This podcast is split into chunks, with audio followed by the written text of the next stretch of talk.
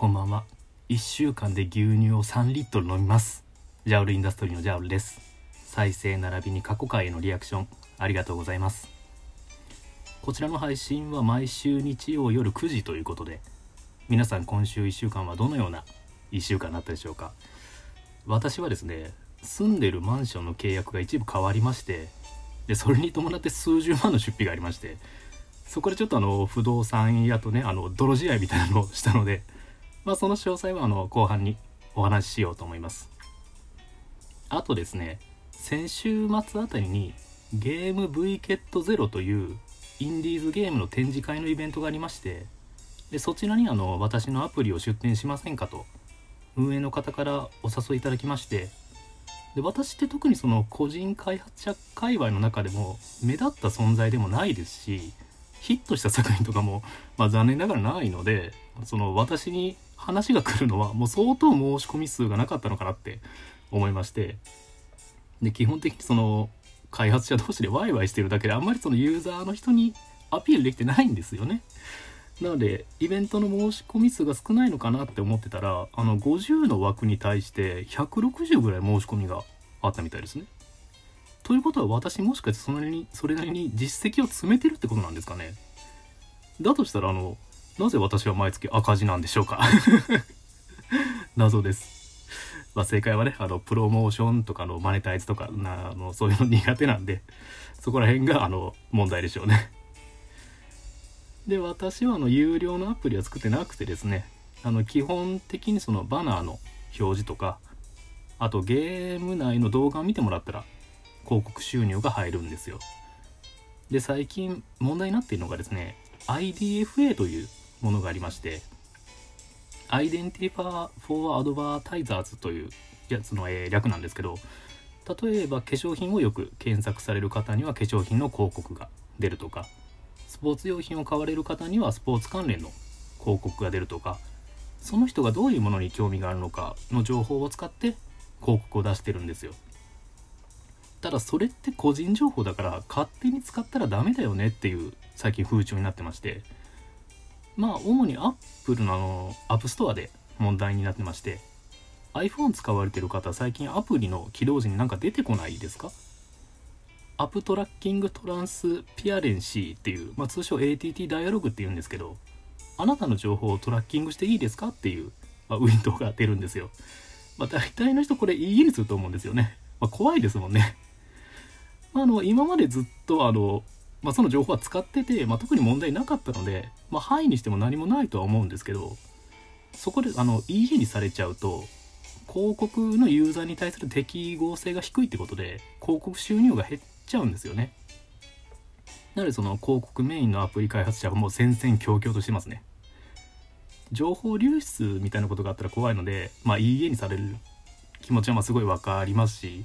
私もあの基本いいえにしてます。はい。で、その情報流出に関連しまして、まあ、ちょっと話変わるんですけど、昔あの、ひもて SNS っていうサービスがあったんですよ。モテない人だけが入会できる SNS でして、まあ、10年ぐらい前ですかね。まあ、あの私も 登録してましてであの恋人ができたりすると大会しないといけないんですよ。まあ、登録して中見ただけでその特に私交流とかもしてなかったんですねその SNS で。そしたらある日ですね運営からメールが来ましてまあ普通のよくはあのアップデート内容とか、まあ、イベント告知とかのメールだったんですよ。でよく見たらですね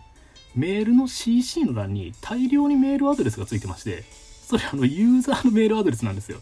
もう全ユーザーのがついてたんですかね。多分あの BCC と間違えたんでしょうね。で、あの、ひも手同士だからいいんですけど、あの、なんかこの人モテないですよってなんかばらされたような 気持ちになりましたね。ただ、あの、その後全然あの、問題とかニュースにならなかったですね。あの、ひも手ってなんかあの、おとなしい印象がありますから、そういうクレームとかもしなかったんですかね。で、あの、そのメールにあの、非モテの皆さん、こんばんはとかの全員宛てにあの、返事しようかとも思いました。まあ、あの、それをね、言ってる人間も非モテということで、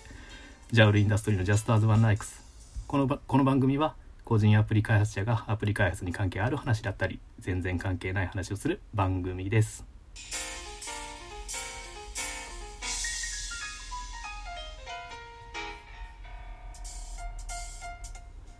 改めましてこんばんは。ジャオルインダストリーのジャオルです。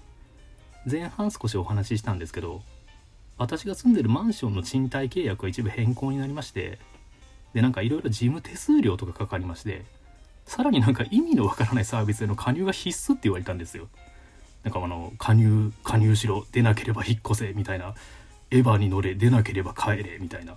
やその帰る家がなくなるみたいなね状況でしたね。そういえばあの今エヴァって話題ですよね。このトークのこのトークにあのエヴァのハッシュタグつけときますかね。あのもうここから先エヴァの話ないんですけど。まああの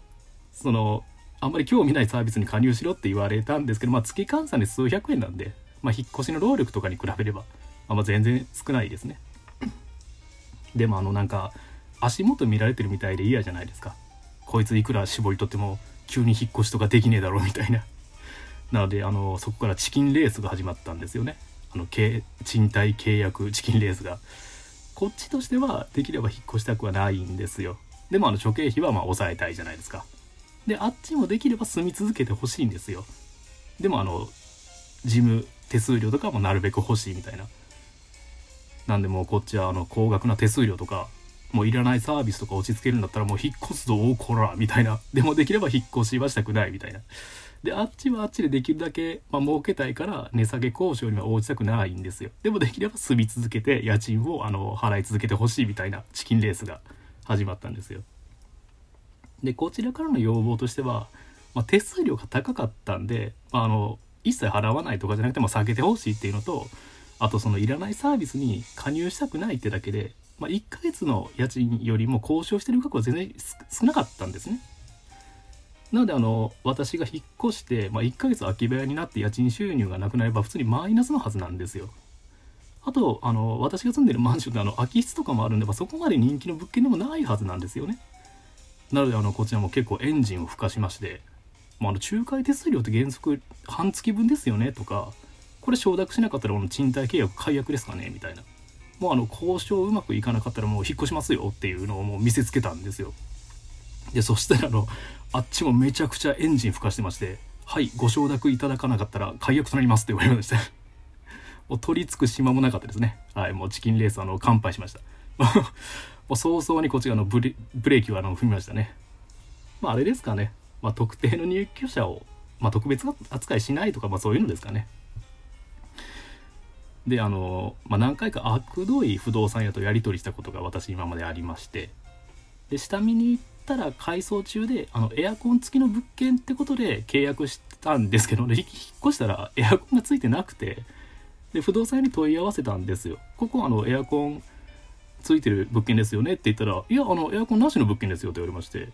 で仲介業者から見せられたその物件紹介の紙に「エアコン付きって書いてますよね?」って聞いたら「あそれ別の部屋です」みたいに説明されまして。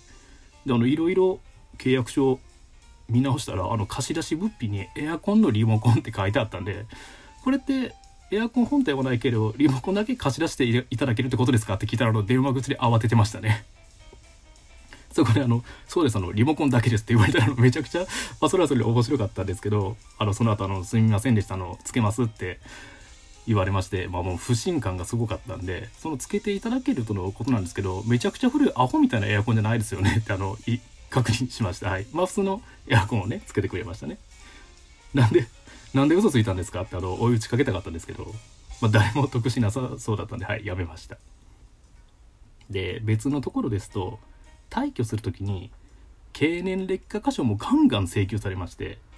通常使用で経年劣化した場合はあの大家さんが修復する義務があるんですよ。